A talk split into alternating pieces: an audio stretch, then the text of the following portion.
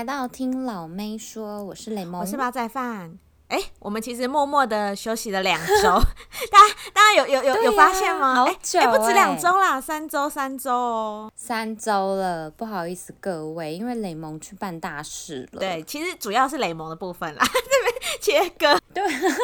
对，哎，什么切割？我哎，我我觉得我在办大事的时候，我忙得要死，你应该是有充分的休息到，有有休息到，不然的话，你看我们每个礼拜这样子录音，其实也是蛮累的。对，因为我们之前真的算是周更。然后每一周都剪这样，对然后加上我们又是正常上班族，就其实我们也是抓紧时间来更新，就默默的是，因为雷蒙的原因休息了三周。但是你来跟大家讲你为什么休息好了。呃，大家也知道，就是我的男朋友是韩国人，所以呢，就是最近那呃休假的这一段时间，我是在那个。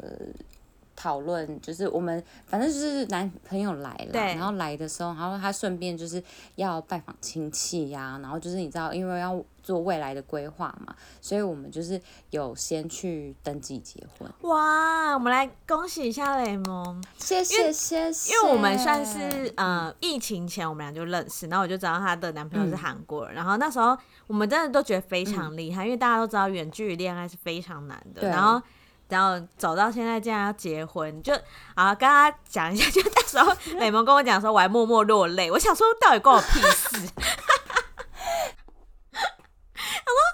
我那时候在跟他讲，就是哦，我们就是见家长的时候呢，然后就是有做就是有一些，然后那个、呃、小桥段，对小桥，宝仔饭整个就是大喷泪哎，而且他的大喷泪，对，而且你的大喷泪是那种就是。我跟你说，哎、欸，你现在是眼眶红红吗？然后你就说没有没有没有啦没有啦，然后你就站起来就去拿卫生纸，哎，你根本就是我跟你讲，口是心非啊你。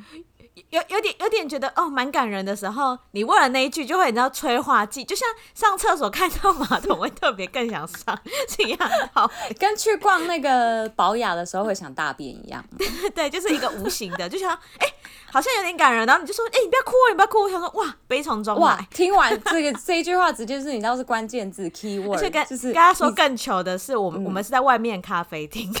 对，哎、欸，旁边路人想说疯子，旁边的人在做 PPT，想说，哎、欸，这个旁边这个女生是怎么回事？哎、欸，两个人干嘛一起在那边在干嘛在干嘛？然后擦眼泪什么的。对，一直一直起身去拿卫生纸。对，我们就是在那个停更的这一段期间，不是九月底，然后要那个十月嘛。嗯。然后其实十月十五号之后，就是那个台湾的那个隔离政策不是有更改吗？对，就开放不用防疫旅馆。对，就是因为当初我们就是在。规划这件事情的时候，其实没有预料到，其实就是疫情，就是真的是，就是怎么说呢？他就很，因为我们根本没办法猜，对，我们不知道政府什么时候会公布什么什么的。啊，你机票都订好，你怎么会可能退吧？对啊，然后反正呢，就是他在隔离的期间，然后就突然我们就看到新闻，就是想说，哎、就是原来十五号之后，就是就不用再隔离嘞。然后他正在隔离中，然后我每天都在那边帮他叫 foodpanda。然后我那时候就觉得，哇，你这样子隔离真的也是蛮辛苦的。然后，但是我先生是非常正向，他就一直讲说，但是你想想看，如果在之前，因为他其实在更早之前他就应该要来了，但是他是往后延的。对，对对对，他更早之前的话、嗯、，maybe 就要隔离个七天，就是真正七天整，因为我们要隔离的那一段时间是零加三加四。就是嗯，也没有隔离满期，已经好一点了。对对对对对，所以其实算是就是他还蛮正向的啦。所以他在被关的那四天，就是整个就是在防疫旅馆里面不能出去的时候，他个人是我觉得他的那个心态调整的很好。所以好啦，就是大家就是也不用问说什么啊，可是你这样子就等于啊，还是让你先生多关四天啊什么什么的。嗯、对，就我就不用担心哎、欸。因为对于我来讲，我会觉得隔离好像蛮爽的，就你知道比较宅的人就会觉得没差。哎，真的哎，因为就像是我现在，他就是平常工作是非常忙，所以他就是来台湾的时候，他说我就是隔离这段期间，我就可以狂睡。对，因为我之前就有听一些，就是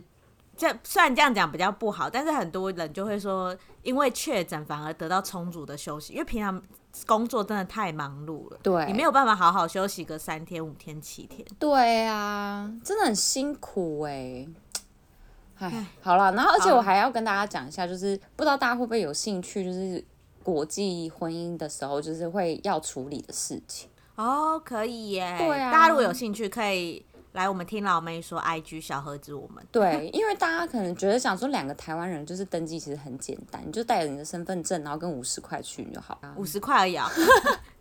因为没结过婚，不知道。对啊，我就是也要五十块，因为你要换新的身份证，就要五十块。工 本费，对对，工本费，工北奔工本费，东北东北有三宝，没有了，就是工本费，对啊，就是很便宜，就是其实，而且你知道那个现在就是你知道那个结婚的这个登记率很低呀、啊，然后什么出生育率也很低呀、啊，然后就是各个县市他们都还是会有一些搭配的一些活动。然后像我们就是，oh. 对，二零二二年的时候是那个有一个结婚登记，就是他会叫你什么千万要结婚的一个抽奖活动，然后他可能每个月去结婚的人都可以参与抽奖，然后你，然后你如果抽到你的话，你就会有五万块啊，然后每季就是如果你已经抽到那五万块的话，你当然每季就不会再抽到你，但是每季的话他会再抽一个十万块，就好像都有好几个名额，就二零就鼓励你结婚，对，然后二零二二年的。这个方案就我讲的现在是台北市的方案啦，就是其他县市我不太确定，嗯、但是每一个县市应该都还是会有他们自己的活动这样、嗯、不一样，嗯，对对对，所以我就觉得哦，好，好像的确，你知道以前这么多人就是在结婚什么，然后他们自己可能就没有那么多的那个诶一些活动方案什么什么的，就觉得现在结婚好像也是蛮幸福的啦，就蛮有趣的，而且很多什么。那个叫什么？户政事务所不是都会公告说自己的那看板多漂亮什么的？哦，对对对，特别去找哎、欸。哎、欸，对哎。然后哦，我们那个选的东西很拼哦。其实我对我那时候也稍微有查一下，然后我后来就是反正就选择选择在离我家比较近一点的地方，还是方便为主。对对对，好了，就是还是很推荐大家，就是呃，如果在二零二二年就是想要去抽奖的话，那就是再赶快去登记结婚。还有两个月，还有两个月，好不好？对，好。而且啊，我还有就是也想要分享一下，就是蛮多人其实都是先登记，然后后面才开始补办婚礼，因为疫疫情的关系，也没有办法马上。很多都这样。对啊，所以大家就是也在宴客这一方面，嗯、跟就是大家在婚礼这方面，其实就还是会有一点顾虑，就觉得说我到底要不要请这个客？因为可能请了，然后大家可能临时确诊，然后没有办法来或什么的，然后其实就是你知道不定因素很多，所以大家会选择先登记后结婚。然后我就个人就很想分享，就是你知道婚后之后，然后因为我这个我也要请客嘛，所以就是很多就是一些事情，就是可能是呃一家就是家里面的事情啊，是那种 对，你知道很多眉角，对对对，就是之后的话，感觉也是跟大家分享一下这个呃历程，就是。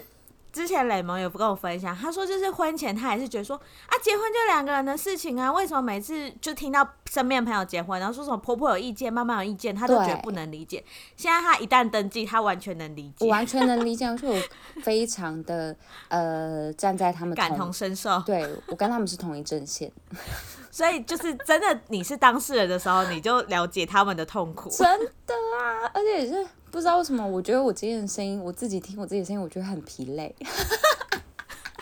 有你有你有疲累感，而且 因为雷蒙最近在整理行李，他就准备就是可能有机会有也不是有机会，就一定会去韩国。对，所以他就最近其实真的蛮累的。对啊，又忙又累的。不过我还是很享受，就是你知道录音的感觉。好，那我们这礼拜呢，想要跟大家分享的剧，就是我先就跟大家分享小女子的结局，好，因为。真的蛮多人在看小女子，就是包括我身边的朋友们什么，对，就是大家都就是对于结局就是有种哇，怎么就这样的感觉。雷蒙本身是没有把小女子看完，对就是大家还停留在大概中后段而已。对然后因为我就一直觉得他就是开始有一点就是跟那些什么天跟那种就是呃神灵的什么方面，就感觉好像有一点关系，你说那个兰花之类的。对啊，就是有点诡异灵猎奇的感觉。因为中间人会就一直看到那个什么去世的小孩，我个人是觉得那个那一段到底在干嘛？啊、就我想那个声音也会让人家觉得会做噩梦哎。因为我我其实看完结局，我自己个人是觉得那个有点过多余，那个就是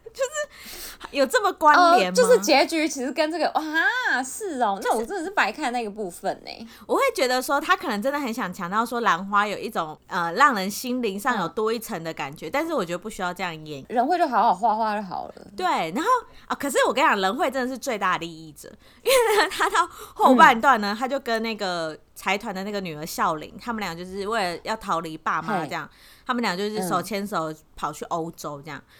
然后仁惠就突然结局突然蹦出现了，然后他就说：“哦，那个钱七百亿是在他的，就是好像是到孝林的户户头这样子。嗯，然后呢，孝林就是分给他一半，然后那个仁仁惠再分给姐姐们这样。”我说哇哦，仁惠哎，孝琳很大方哎，对，孝琳真的很喜欢仁惠，但是我就觉得哎，仁惠中间都没在干什么事，就都是大姐二姐在拼命，然后他就莫名得了那一笔钱，而且如果他贪婪一点不分给大姐二姐，哎，那不得了哎，而且仁惠说实在的，她应该算是里面就是最不吃力的，她就坐享其成啊，对啊，她就是一个富家女子嘞，她其实才是真正的富家女子，因为孝琳还要。演一些就是你知道，就是被爸妈就是、啊、对崩溃啊，然后跟一些就是那个呃，可能要进医院之类的，对对对，就是就是什么割腕之类的，而且还要面对说什么看到爸妈就是杀人，但仁惠就只要在旁边陪伴，可是仁惠就是就是安抚安抚，但他也有一半的七百亿，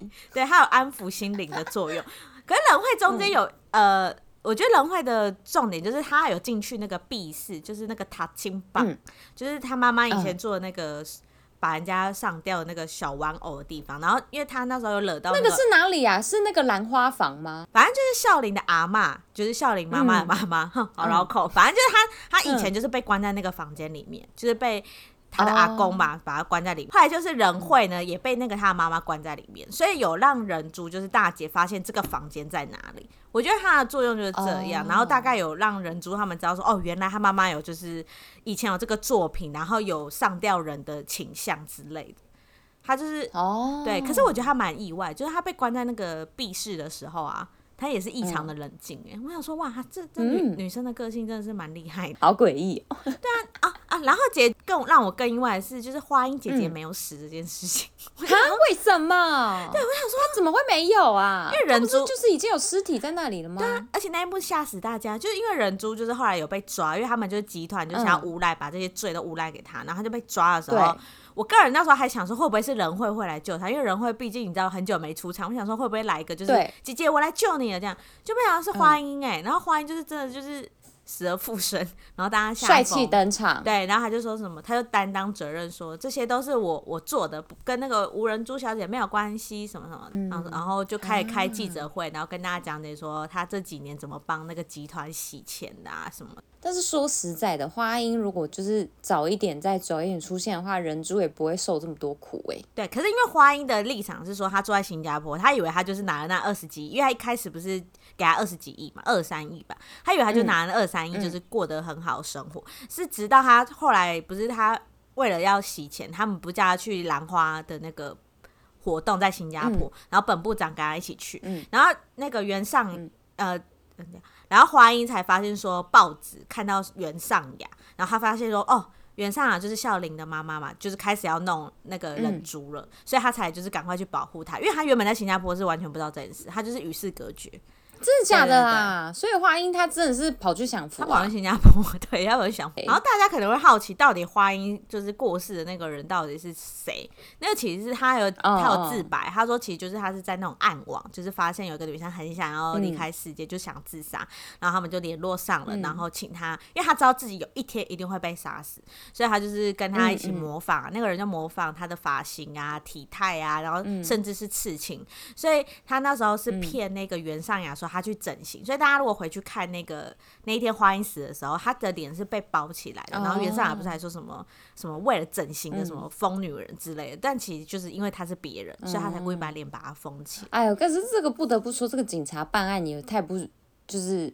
他，因为脸都已经包住了，他其实应该还是要就是你知道裁剪一下那个人是不是他的 DNA 啊？哎，你讲的没错，因为后来他们有讲，因为那些警察那些资料全部都被。财团那个收买啦，哦、那些全部都是毁灭证据的。嗯，对啊，因为就是杀的人就是他们啊。如果警察办案，直接去找出凶手。哦，也是哈。然后我个人是觉得比较失，就也不是失望，我不知道是我理解能力不好还是怎么样，嗯、因为他们不是一直讲那个兰琴会，对，琴兰会，嗯，然后包含那个女主角的就是姑妈他们，嗯，可是我觉得他最后解释琴兰会，我个人觉得完全没有讲到一个很重点的东西，他就是讲说他们就是一支佣兵，然后是袁尚雅的爸爸组成的，然后他们后来知道就是在异地要战争的时候，觉得他们是被抛弃的一群人，然后没想到他们到兰花树上的时候，嗯、就是吸了他那个花香，然后得到救赎，嗯、然后才把这个兰花引进到韩国。这样，话说所以呢？这什么邪教啊？对，不是我想说，所以呢？所以那一群人到底怎么回去的？就是原本不是说要杀他们吗？然后莫名就不对不杀了，然后这群人就是莫名的，不是又一个死一个？就是我觉得他没有讲的很仔细，就是有点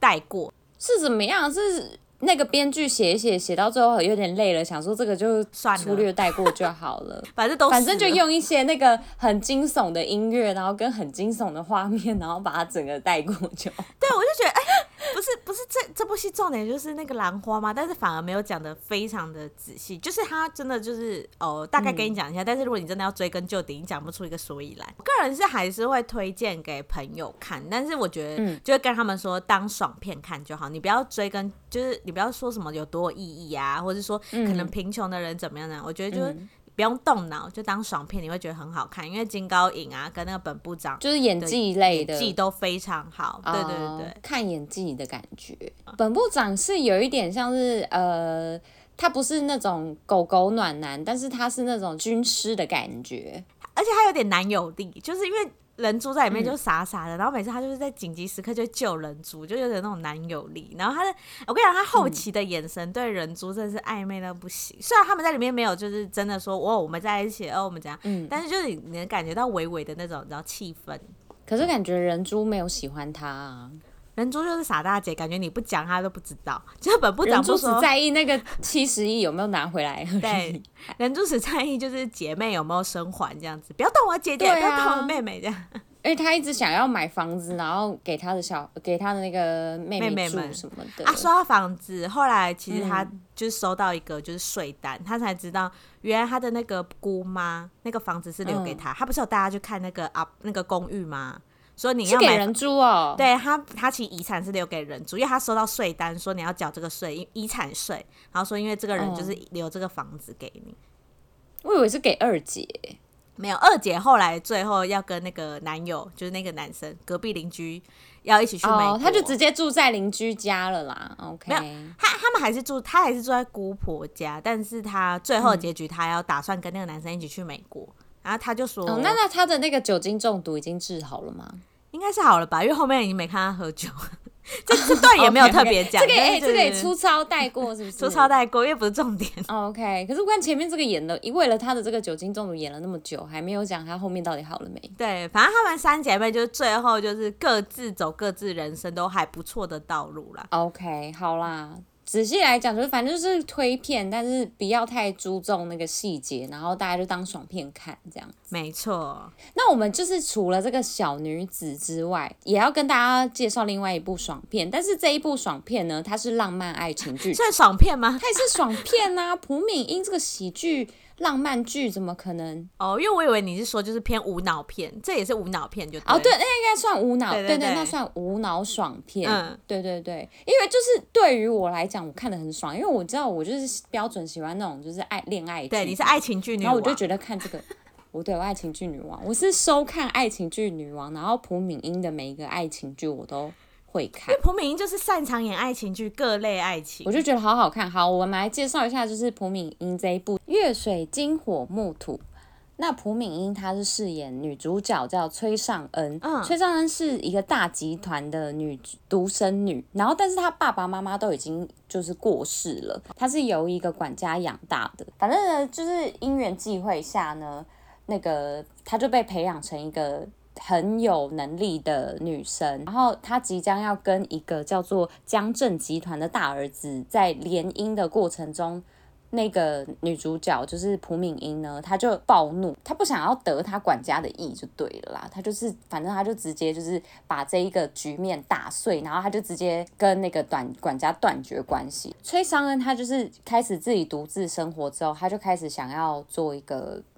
就是他也要自己讨生活啊，所以他就做了一个叫做单身男子帮手的工作。这是什么叫做单身男子帮手呢？就是有一些单身男子，他可能就是会有一些呃，可能同学会的需求啊，或是他可能需要一个结婚的需求啊，就是要交代功课给爸爸妈妈这样子。嗯嗯。他就是做了这件呃，有点类似帮他们完圆梦，然后帮那个他们就是达成愿望，所以就会跟。这一个单身男子假结婚，哦，有点像是出租女友的概念，但是他是真的有结婚，假结婚。对对对，交代完了之后，然后他就是可以再离婚，然后他就是因为这样子，好像就是大概结了至少有个二十几次、三十几次吧，我也不太确定。但是可以结这么多次婚，就是他结了非常多次婚，然后男主角他是离婚家庭，就是一些什么诉讼的法官。然后他就是在很多个离婚诉讼案里面看到这个女主角，嗯、然后就觉得这个女主角就是怪怪的，很可怜。对对，他一开始本来觉得她怪怪的，对对对，他一开始其实是觉得她怪怪的，然后就有一点就是。呃，可能在吃饭的时候，还是在哪一个，就是有稍微就是听到他在讲话啊，还是什么的，然后才发现，就是他其实是在帮助那些人，然后他也是会有点担心，说他会不会就是人格很不 OK，然后他就有就是稍微就是在跟。跟着他，就是稍微知道他就是到底怪不怪什么，但是他发现他其实是一个非常心地善良的女生，然后、嗯、而且呢，这个男主角啊，他本身就是有一个社交障碍，这样子，他就是没有办法跟其他的同事，然后也没有办法，对对对，没有办法跟女生认识之外，他连就是跟一般的同事都。就是相处的非常的干，就是其他的，比如说他的底下的同事，因为他是法官嘛，所以他的底下就是会有一些组员啊什么的，就会一直抱怨他，然后可能就是还会就是跟人事部反映说，这个法官就是他非常的跟他压力，跟他工作，我觉得压力很大，然后就是好几个都一直离职啊，怎样怎样的。哦，就是他就是因为他也想要改善这个情况，所以他最后呢就跟这个女主角来做搭上线，呃。对，他就跟他就是求助，然后他也跟这个女就是女生结婚，然后跟他结婚也结了大概呃五年了，然后崔尚恩呢，就是那个女主角，她其实就是你看到结了那么多次婚，她其实工作也工作的够久了，好像那个也是工作了十几年吧，她也想要退休了，因为这这一个单身男子帮手这个工作其实赚蛮多的哦，真假的？对对对，然后突然好想去做这工作。这么好，这个感觉跟月薪娇妻其实是有点像，有点有点那个结衣感，现在结衣。对，然后呢，因为崔尚恩其实本本身也觉得这个男主角，那个男主角叫丁志浩，他也觉得丁志浩是一个很特别的人，因为丁志浩他就是一个就是社交有障碍的人，他其实就是每次他就是弄了一个这个妻子，他其实就是礼拜一跟礼拜三、礼拜五就请他到家里面来吃一顿饭，然后啊，就是吃，他们没有住在一起，他们没有住在一起，他们的那种感觉是。我今天就是帮手，我们签订了一个合约，然后我们的合约的内容会是什么，他就会照着这个合约做，所以他也不用跟那个男的住在一起，他就是他的要求就是每一三五都去他们家吃晚饭这样子，然后他们在吃饭的过程中其实也不怎么讲话，然后女主角就觉得哇，他是一个还不错的人，也不会很猪哥，但是也蛮神秘的这样子。对啊，因为他只要去吃饭，他根本就是一个陪伴就好了。就 然后就可以收钱了，而且也不用磨合个性，也不用每天帮他打扫。对啊，难怪这样时间过得那么快，一下前前一天就是五年了，就是一直延长合约，延长合约。而且他剩下时间，他想要去交男朋友都可以，也没差。对啊，其实就是他也会接一些其他的案子，他可能因为他一次只能跟一个结婚嘛，所以他就是其他的就可能就是去跑跑同学会啊什么，跟一些什么。对啊，就是很快很简单这样。对，然后难怪他可以赚那么多，因为他的包家里好多名牌哦。好，那我们又要再介绍到男二了。那男二他是叫做江海正，大家听到江开头就知道刚刚跟那个江正集团的大儿子是有关系的，他是江正集团的私生子，所以他其实也有看过女主角，就是在那个联姻的时候，就是家长双见面的时候，他其实有看过类似。对对对，而且他那个时候就是女主角当时不是就是要。破碎这个局面，所以他就是大发飙、大崩溃什么什么之类的嘛。嗯、然后其实那个男二呢，他都有看在眼里，所以他就是不知道为什么他，反正他可能就是，我觉得可能他有点 M 吧，他就觉得说那个那个女主角就是她这样子，对对对，她很能感同身受，以至于她反正她现在就是有点一见钟情他，然后她就是就一直在暗恋他，然后他因为呢，就是在呃大家也知道，就是男女主角可能就是反正就是一个因缘际会下，他就又遇到了这个女女，女主角，哎，又对对，他又遇到了这个女主角，所以他就。又重新相遇之后，他就开始就是你知道，又也又做了一些用一些方法，然后把那个女主角就是跟他讲说，那你也可以跟我签合约吗？所以现在就是变成说二四六他是跟江正集团的这个私生子，对，然后但一三五呢是跟这个男主角。就是有这个婚约的部分，哎、欸，这份工作我要做、欸，哎，对，而且啊，江海正他的工作，对啊，而且江海正的工作你知道是什么吗？就是 top star，哎、欸，他是就是接了很多代言，然后是偶像，就是类似宋仲基等级，对，他是宋仲基等级，李敏镐，对，然后而且他本来呢，因为他就是一直有那个很多私生饭啊什么的，然后嗯，我觉得这个就跟那个现实的现实中的演艺圈有点不一样。一样，因为韩国人就是通常你知道像这种偶像等级的，然后他宣布官宣要就是跟谁在一起，或者是跟谁结婚什么之类的，他不是就是都会名声往下掉嘛？对啊，然后但是对，但是这个偶像男二呢，他就是就是被拍到就是跟这个女生，他的名声不减反升呢、欸。哈，这真的是跟违背现现实。对啊，这个就有一点好了，这个就是不可能出现在那个现实。像偶像如果结偶像或是演员结婚，大家会很支持。我觉得大部分是对方也是一个 top star，对，就比如说孙艺珍跟玄彬，而且他们就已经混得够久了，好配。对对对对对，这种大家才会一起。对，那个私生子还没到那没有到那个玄彬那个等级，没有到那么老，就是没有到那样。他就是偶像。我这样讲老，等下玄彬的粉丝又要打我。就成熟啦，好不好？但我本身也是玄彬的粉丝，我现在我也很爱玄彬，大家不要生气。没有啦。好了，我们大概这个剧情就是介绍到这边。然后我个人就觉得这一部剧最好看的地方，就是它有一点点带日剧的浮夸版剧本。哦，就是那种倒退两步这种。呃，因为它的浮夸版，就是我觉得它是应该是剧情方面，就是会有一点不合理。像刚刚讲的那个，就是不管是什么不减反升啊，嗯、人气不减反升之外，然后还有一些什么一三五跟谁在一起，二四六跟谁在一起，哎、欸，这真的有日剧感呢。对，在一起这么久，然后就是一直在就是只是吃一顿饭什么的，我就觉得这个就是一个日剧感的剧、啊，而且很像那种日本的漫改剧。虽然它这部不是漫改了，但很像日本那种，因为日本的漫改剧都是很浮夸的恋爱，然后都很荒谬。对。对他，他是没有到就是呃语气方面，然后多荒谬什么的。但是我今天还有看到就是第八集，然后他们就在喝那个呃西 K，就是喝那个是甜米酿。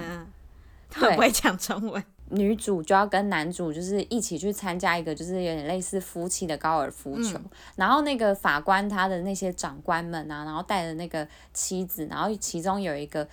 就是老的妻子，就是讲，就是他就带了一个那个甜米酿，但是他甜米酿故意是要超难喝，然后他们就有一个剧情，就是反正男主角就不不忍心让女主角，你知道男主角这个木头个性嘛，嗯、他就不忍心让女主角喝，然后他就把全部东西喝，他就把那个女主角那一杯喝掉。刷掉，然后刷掉之后，然后旁边那个 夫人，就是夫人以外的人也都觉得很难喝，然后他们就说：“哇，我看你那么爱喝，那我就给你喝。”就那个男主角就真的一杯一杯把它刷掉，我就觉得这个就这个故事这剧情是怎么样？但是就看了很好笑，就很爽，这样真的是爱情爽片。对，就是他第一个就是觉得他的故事剧情很特很爽。片之外，然后就又是木头男对上开朗女，我就觉得这种剧情就是你最爱的基本，